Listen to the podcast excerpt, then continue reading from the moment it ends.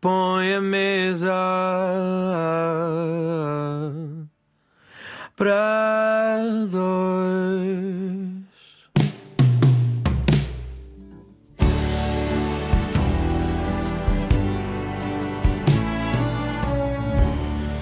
Vicente apresenta-se como autora, atriz, contadora de histórias e formadora para a igualdade de género.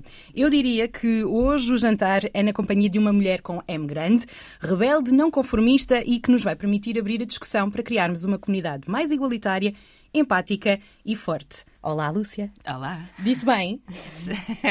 É sempre muito difícil. hum, Catalogar, É, pôr aqui um exato. rótulo. Bom, os rótulos eh, às vezes ajudam.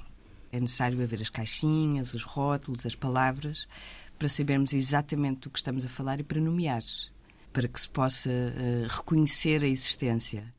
E quando finalmente se reconhece essa existência, aí sim estamos já no pleno. Certo, aí já não é necessário os rótulos. Muito bem. Onde vamos jantar? Ora, foi muito difícil escolher, porque existem eh, algumas opções.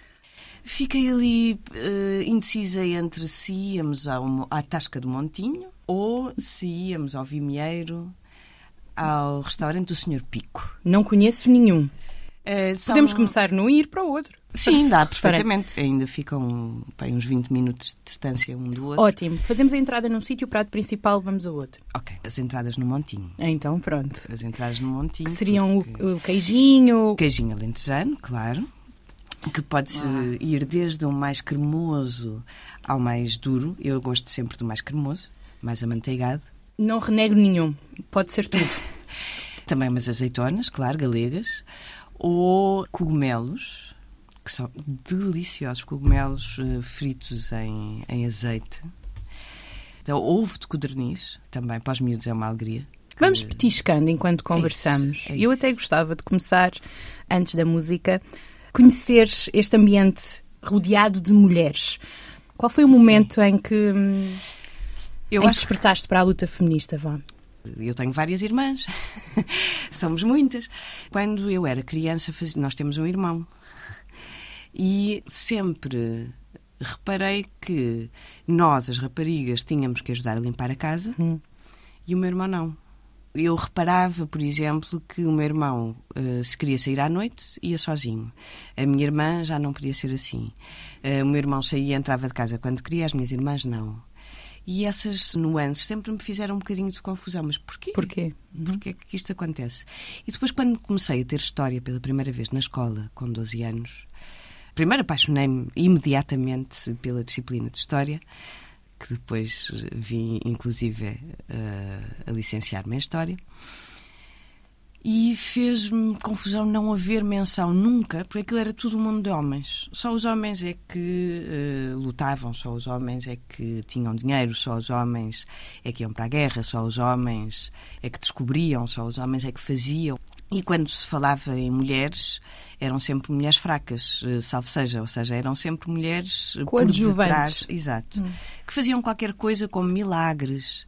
Tinham ido parar ao poder porque, olha, calhou o irmão mais velho, pronto, olha, teve que ser ela a suceder. Regentes, não é? Exato. Mas nunca com o papel principal. ali. Exatamente, exatamente. Isso fez-me bastante confusão e fui sempre procurando responder a estas questões. Foi também na mesma altura em que comecei a ser feminista e de repente à, à minha frente eu tinha todas as respostas, ou algumas. Começava eh, o fio da meada que vem a desenrolar desde, desde aí, mais ou menos como eu fui adolescente nos anos 90, o movimento Riot Girl começou a surgir.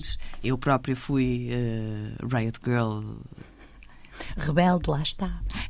um bocadinho. Vamos Eu embora. sempre, eu acho que a frase que eu mais ouvi enquanto cresci foi sempre: Mas porquê é que tu não és igual às tuas irmãs?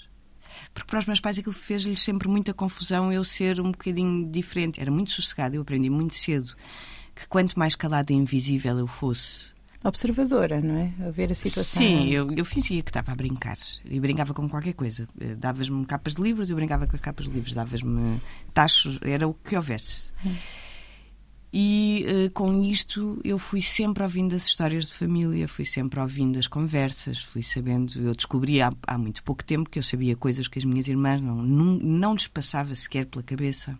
E que tu registaste. Sim, porque eu ouvia muitos adultos à minha volta a falar e como era tão invisível, as pessoas esqueciam-se de Ou não está a dar conta, não é? E acho- Ah, acho- não está a ouvir. Esqueciam-se de tal maneira que esqueciam-se literalmente. Não é? Eu lembro perfeitamente uma vez esqueceram-se de mim na feira. Na feira de Santiria. Eu- nós estávamos numa parte da feira com os vendedores ambulantes em que estavam a anunciar as mantas e as... E aquilo para mim era altamente fascinante. Já devia ser um bocadinho a minha veia artística de teatro a... Ali a, a Ali, começar. sim, porque tinha luzes e som, e o senhor tinha um microfone, e era muito efusivo na, na maneira E como há, falava. sim, os pregões, o que for, é muito teatral. Sim, claro. E então eu fiquei ali, estava ali feliz e contente. Eu lembro perfeitamente, nesse dia o meu avô tinha-me oferecido uma daquelas rodinhas com muitas cores e eu Sim. lá estava parada, com a minha rodinha para trás e para a frente, para trás e para a frente, completamente fascinada com aquilo. Quando olho à minha volta, Onde é que estão? Toda a gente se tinha de ir embora. E, portanto, eu tentei encontrá-los, não os encontrei, comecei a chorar. Quando comecei a chorar, um adulto levaram-me uma cabine, portanto, é uma das pessoas da Segurança, feira. sim. Deve ser a organização, devia ser a Hum. organização da feira ou alguma coisa assim, porque depois eles falaram ao microfone a dizer que Está aqui uma- a menina- Ar- sim. yeah.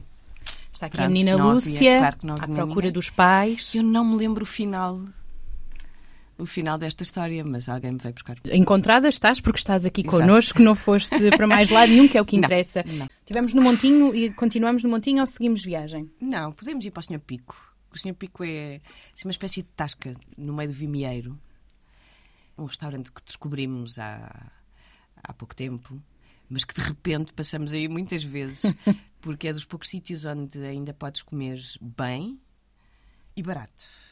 E, além disso, o Sr. Pico tem uma característica maravilhosa e incrível.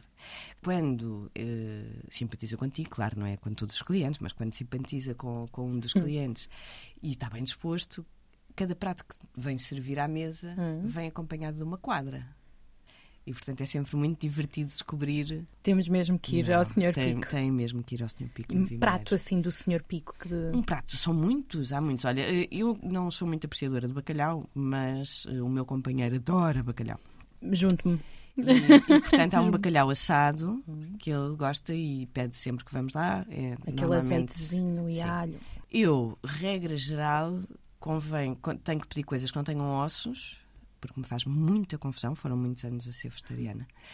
Pode ser a vitela guisada, pode ser eh, moelas ou eh, carne de porco, qualquer um. Na verdade, o Sr. Pico, quando tu chegas lá, tem para aí quatro ou cinco pratos que tu podes escolher naquele dia. No dia. Muito bem.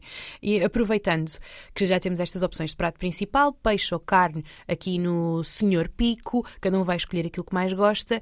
Eu gostava agora de te perguntar, tu como feminista, como é que reages quando saem relatórios como o da ONU e não só, que nos dizem São, vão ser necessários ainda mais 286 anos para comatar lacunas na proteção legal e eliminar leis discriminatórias, ou 140 anos para que as mulheres estejam igualmente representadas em posições de poder e liderança no local de trabalho, pelo menos 40 para alcançar uma representação igual nos parlamentos nacionais, que indicam ainda estes relatórios. O ritmo de reformas em prol da igualdade de, de género é o mais baixo em 20 anos, ou apenas 14 países têm leis que dão às mulheres os mesmos direitos que aos homens. Isto leva a que momento? Que raio faço aqui? Não, é. Ou, ou lá está, é mais uma precisa vez. do feminismo para nada. Mas porquê que, agora, porquê que existem as feministas? Ninguém precisa das feministas, porque o feminismo já não faz sentido. É a tua prova maior. É. É estes números. A mentalidade leva muito tempo a ser eh, alterada. A aprovação das leis não significa que elas sejam aplicadas, que não se arranjem eh, workarounds, que, inglês, que, moderno, arranjar estratégias, estratégias para contornar a legislação. E estamos eh, a falar de uma coisa muito específica. Tu estás a mexer em questões do privilégio. E, portanto, isto leva-me à segunda grande eh, mudança que a quarta vaga feminista trouxe eh, para, a para as lutas feministas, que é eh, trazer o homem para a luta feminista e dizer finalmente nós chegámos a um ponto dentro das lutas eh, feministas em que neste momento eh, já podemos ter Sempre pudemos, obviamente. Eu não, não considero que ninguém deva ser excluído de que luta for. E, portanto, eu acho que nós, durante muito tempo, Uh, nas lutas feministas andámos a fazer uma coisa que era importantíssima, que era educar as mulheres para uh, lutarem pelos seus direitos, os seus deveres e para se protegerem. Mas nós andamos a educar, vamos pelas estatísticas, lá está, hum. nós andamos a educar a vítima e esquecemos-nos de educar quem as coloca em risco, quem tem mais privilégio. E, portanto, como é que nós queremos ter uma sociedade feminista, igualitária, quando a pessoa que tem uh, o maior privilégio de todos eles não é chamada a atenção para isso, não é educado para ver o mundo de uma forma igualitária.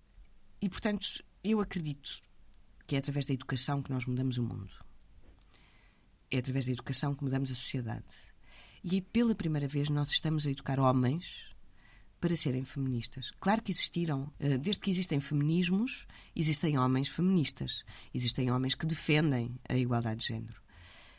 Mas a grande maioria eh, não é chamado a atenção para isso. Nós até vamos ver as divisões das tarefas e continua a haver uma disparidade em casa. Isso significa que nós não estamos a educar.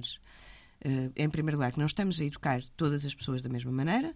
Em segundo lugar, que aquilo que as crianças observam em casa é uma disparidade nas tarefas domésticas também, e, portanto, isso resulta mais tarde na normalização. Portanto, da carga mental feminina e uh, da normalização de que continuam ainda hoje a ser. Uh, eu também já, fiz, também já fiz um estudo, eu escrevi um livro que ainda não posso falar sobre ele a 100%, mas uh, o meu último livro já não é. No meu bairro? no meu bairro, já escrevi um depois desse. Uh, em que eu apresento uh, um bocadinho a história okay. de como é que nós chegamos aqui nesta questão.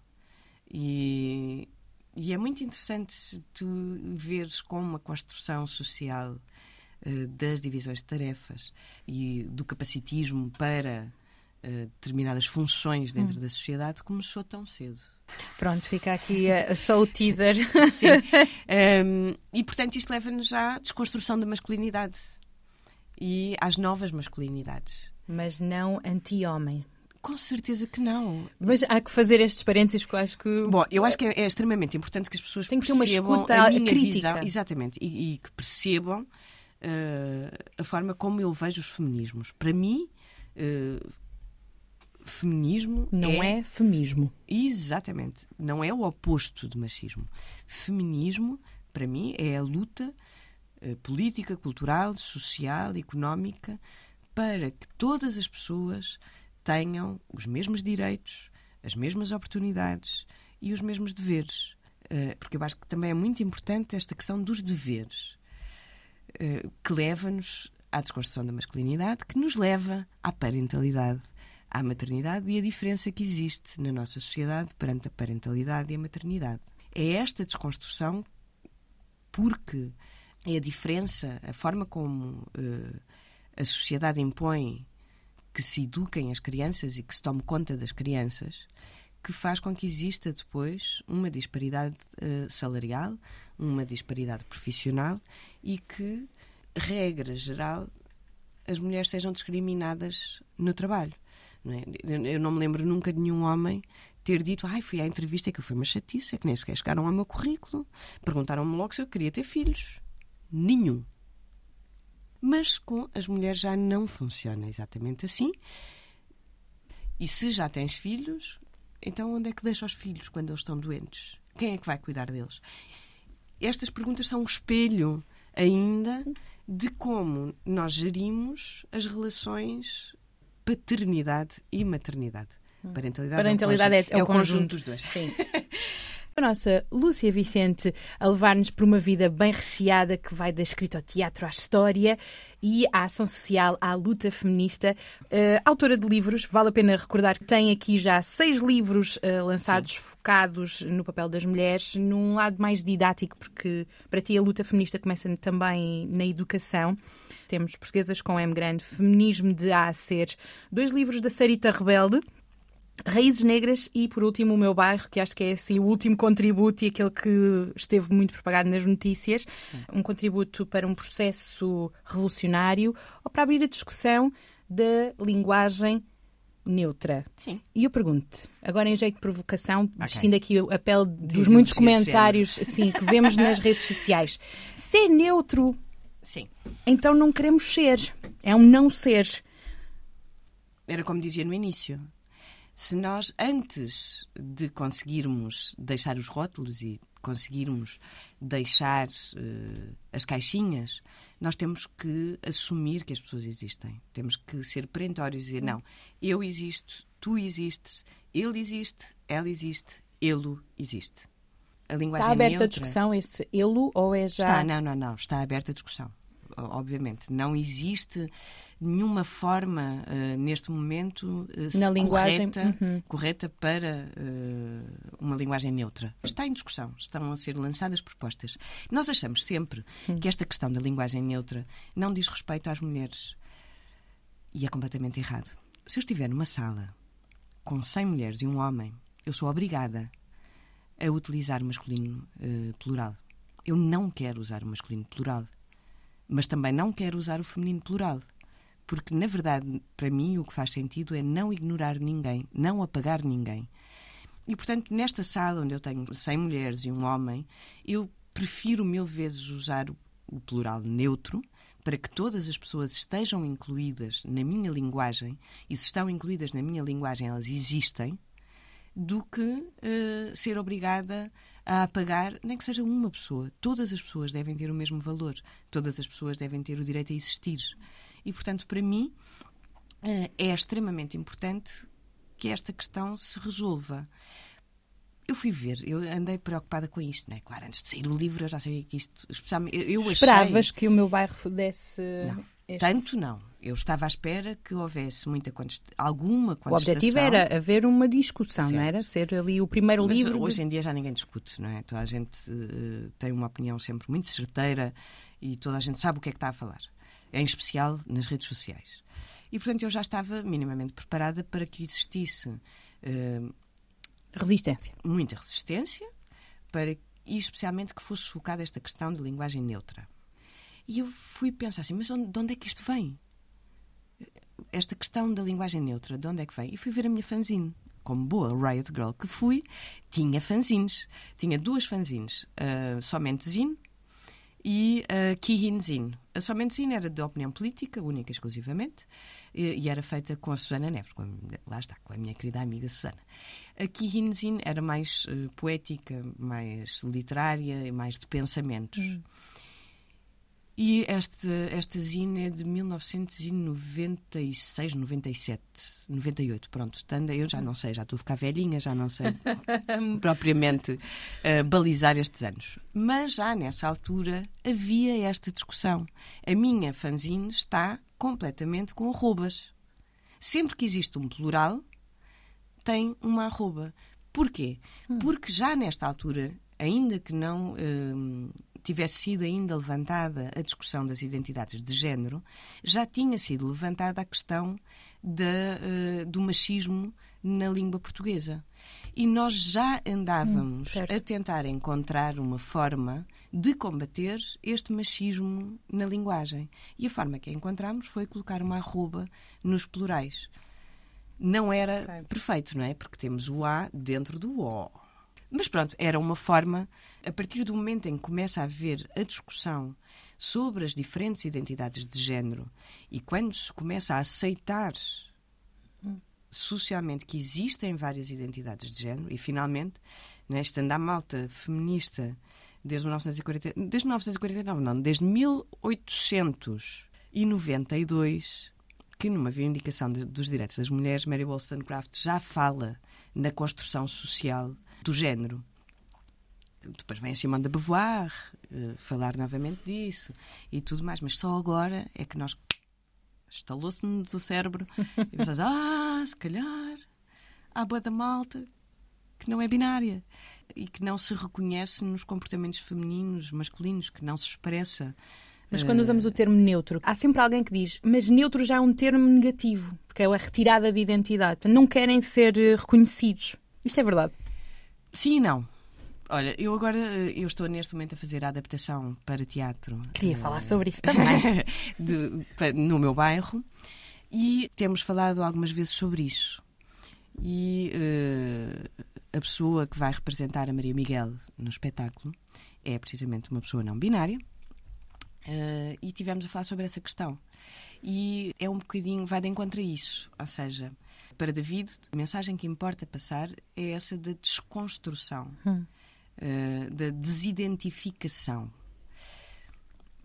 Porque, de facto, existe por certo. parte das pessoas que são não binárias ou uh, trans, ou fluido, com género fluido, porque também existem muitas pessoas que se identificam com género fluido, é precisamente não só uma desconstrução uh, da realidade construída socialmente, normativa, da binaridade dos géneros, mas é também uh, uma desidentificação com essa mesma realidade. Uhum. Uh, é o eu sou como eu quero ser e eu não quero que tenhas sequer que pensar a que género, género é, que, é que, eu, eu pertenço. Uhum. E eu uhum. próprio, não, eu próprio não quero pensar como é que eu me identifico. Eu quero sentir-me. Eu quero criar. Eu quero ser uma pessoa. Eu acho que passa muito por aí, pela questão de ser uma pessoa. Nós fizemos esta construção social com objetivos muito específicos, o homem e a mulher. Uh, foram objetivos muito específicos a nível social, económico, cultural, uh, estrutural da própria sociedade. E, na verdade, essa anulação que as pessoas remetem, as pessoas que utilizam pronomes neutros, não está todo fora. Mas não é uma coisa má. Enquanto as pessoas que se identificam de forma normativa acham que estão a ofender essas pessoas. Cada pessoa. Mas acho... porquê que as pessoas se sentem tão atacadas? Porquê que, mesmo para homens e mulheres, sim, sim, sim, também já falamos sobre esta resistência da parte das, das mulheres. Em primeiro lugar, existem uh, mulheres machistas. O machismo não é um apanágio do sexo masculino. Uh, o conservadorismo não é um apanágio de qualquer um dos géneros, de qualquer pessoa pode ser conservadora. Acima de tudo, é uma questão de privilégio acima de tudo, tu estás a mexer nos privilégios, sejam eles masculinos, sejam eles femininos. Porque, de repente, eh, tu passas a dar palco. Ou seja, sempre que falamos de questões de género, raça e classe, as pessoas sempre falaram. As pessoas que pertencentes eh, a estas minorias bom, minorias é sempre muito subjetivo também, uh, que pertencem ou que sofrem com as opressões cotidianamente, sejam elas uh, relativamente ao machismo, ao racismo, uh, à xenofobia, uh, à homofobia. As pessoas sempre falaram, sempre estiveram na luta, sempre estiveram lá. Só que agora já está... Só que as pessoas privilegiadas da nossa hum. sociedade, que somos nós, eu e tu, duas mulheres, lá está, brancas, cis, hetero, acabamos. Eu quero um mundo melhor, portanto, eu aceito e quero ouvir o que estas pessoas têm para dizer, para que um dia, eventualmente, nesta sociedade, nós possamos a, a alcançar a, igualdade, para eventualmente um dia uh, chegarmos ao cenário ideal que é a equidade.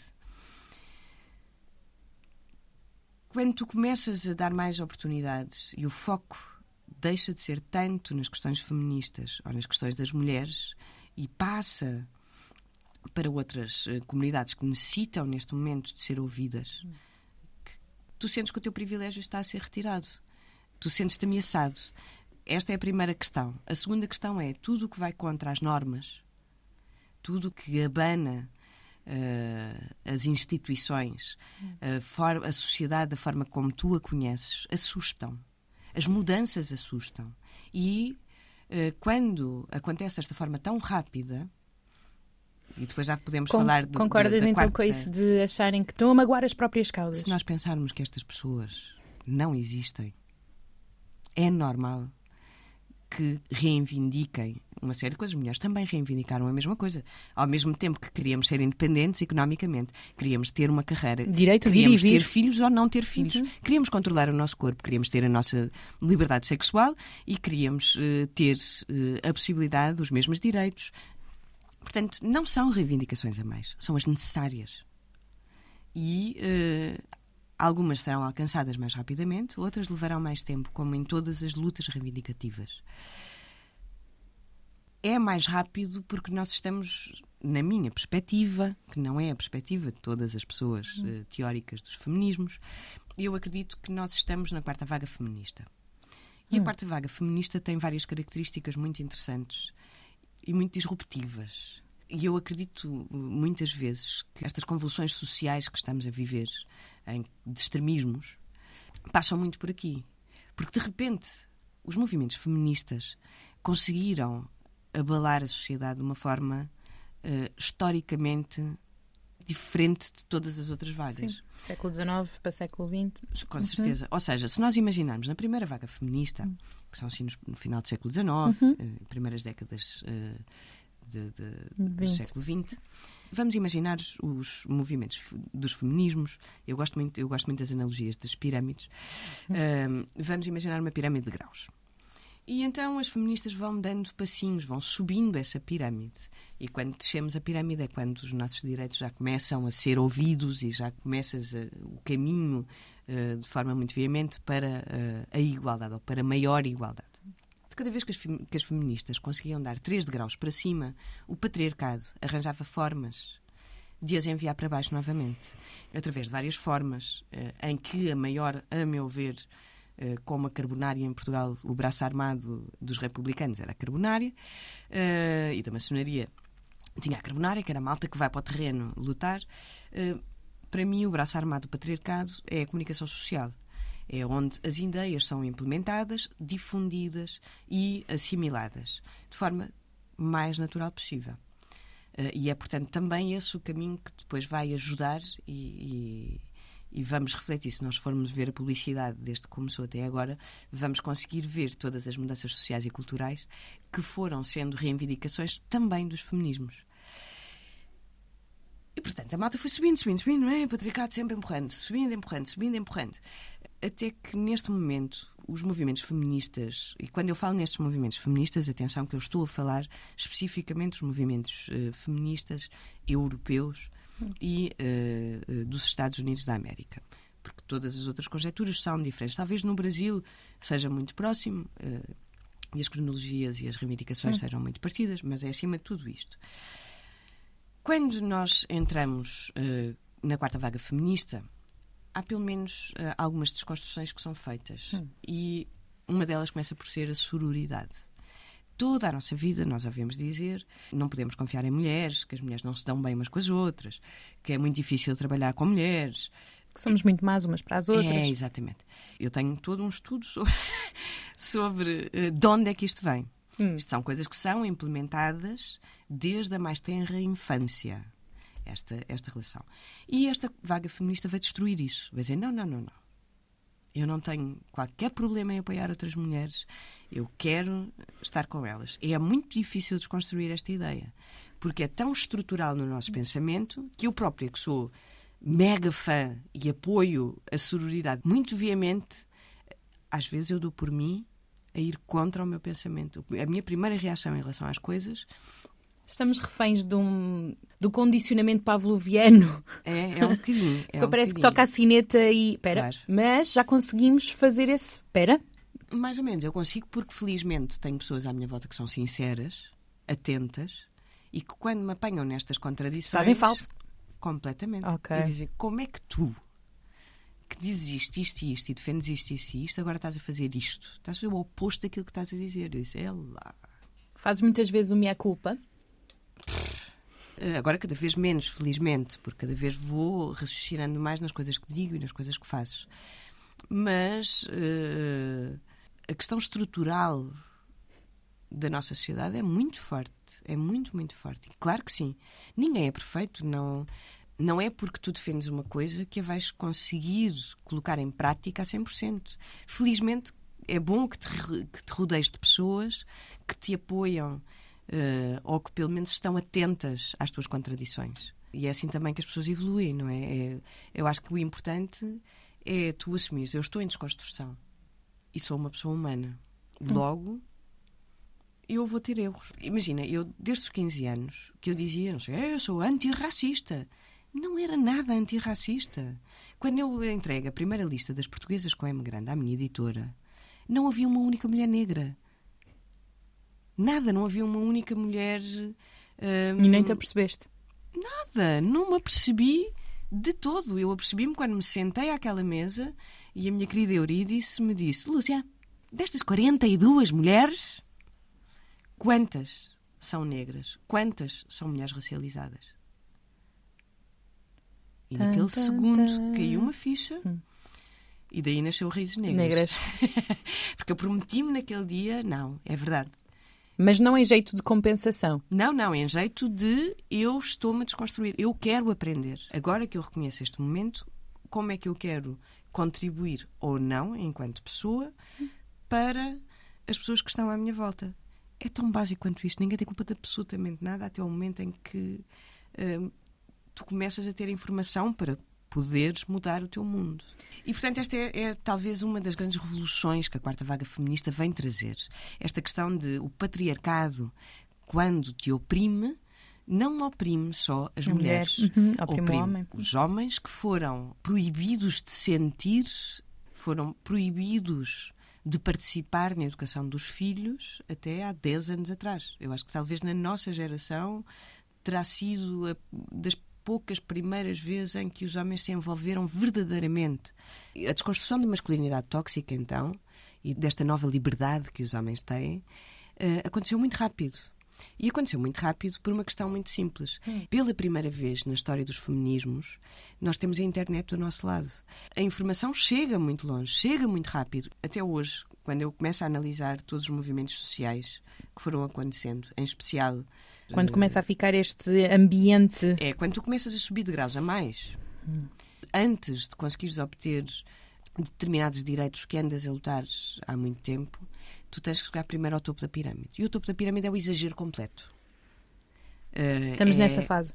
Eu acho que estamos nessa fase. Acho que estamos na fase em que todos os lados exageram profundamente porque é necessário. Por exemplo, as feministas que andaram a queimar sutiãs, as feministas radicais, cujas ideias vieram abalar completamente todas as estruturas sociais.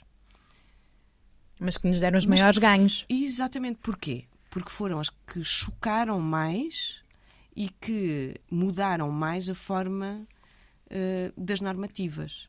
Não significa que eu concordo. Aliás, nas feministas radicais há, há muita, muita coisa com a qual eu não concordo.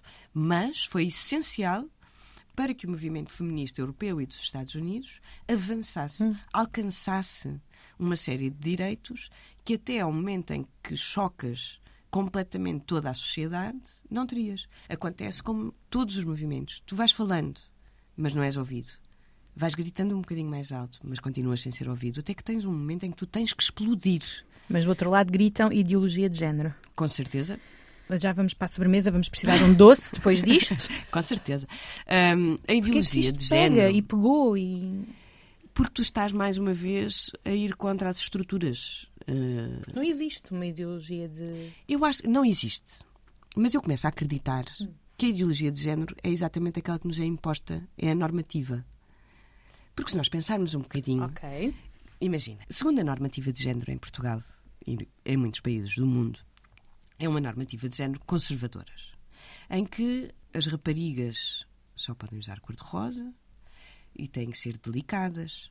Eu estou a generalizar. Existem variadíssimas exceções, senão nós não estaríamos no ponto em que estamos.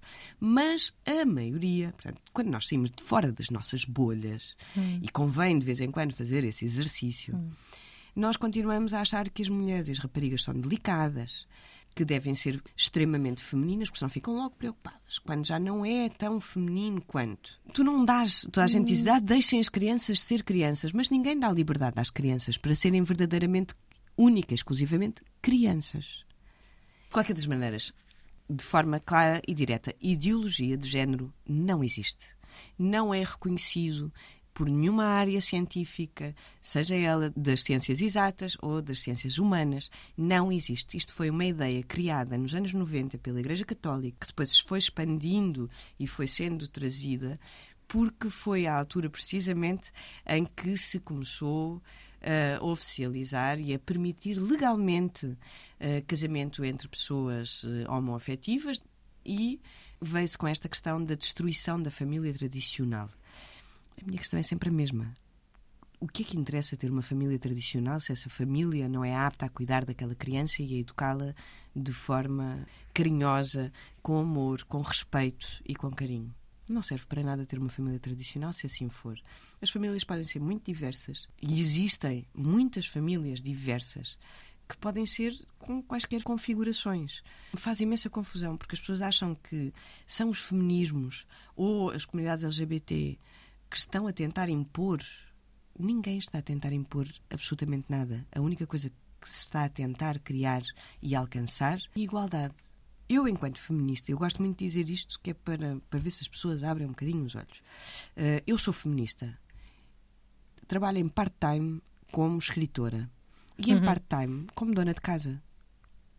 Nada me impede, não existe nada nos movimentos feministas que me impeçam de ser dona de casa. O que os feminismos uh, chamam a atenção para é que, atenção, tenta arranjar uma forma de seres independente economicamente. Respiramos fundo. Sim, porque os E vamos ao doce. Uma sobremesa. Uma sobremesa. Uma sobremesa. Ora, agora vamos descer. Sim. Agora vamos fazer uma viagem super rápida e vamos até o Algarve. Ah. Vamos até Lolé, hum. até a Lolé Doce e vamos comer uh, Dom Rodrigo. Ah, vamos. Uh, nossa conversa já vai longa. Por último, com quem tinhas um jantar assim? Ora, é impossível. Preferes que eu te dê a possibilidade de fazeres um top? Ah, não, não, não, é fácil. Ah, então. Vamos fazer assim uma espécie, uma reconstrução uhum. uh, da última ceia. Mas, em vez de 12, seriam 13. E para desconstruir a coisa, a Maria Madalena estava no centro da mesa, com certeza. Pois quem é que estaria lá mais presente? Uma das minhas hum. uh, sufragistas portuguesas de eleição e que eu amo do fundo do meu coração, que é Maria Veleda. Ao lado da Maria Veleda podíamos sentar a Judite Teixeira, Uh, depois, ao pé da Judite Teixeira, podíamos ter a Florbela Espanca. Portanto, imagina, era uma converseta. Ora, já vamos em quatro, quatro. não é? Eu conto ou não conto? Claro. Conto, então pronto, eu. Eu sentava-me ali ao pé delas. Depois, a seguir, podíamos pôr a Anais Nin, que também ficava aqui assim muito bem. Uh, depois podíamos é pôr a Angela Davis, porque eu não tive a oportunidade, vivo no, no Alentejo e, portanto, não pude vir assistir à palestra da Angela Davis nem da Margaret Atwood. Hum. E, portanto, estas duas também podiam lá estar. Uh, Audre Lorde, com certeza, Silvia Federici. Ai, já só tenho três. Bom, a Amy Winehouse, porque poderia uh, ser bastante interessante. Grupo. A Natália Correia, com certeza. Mais mulheres, ainda me falta algumas. Falta uma? Uh, falta uma. A Grada Quilomba. Muito bem. Obrigada, Lúcia. Obrigada, eu.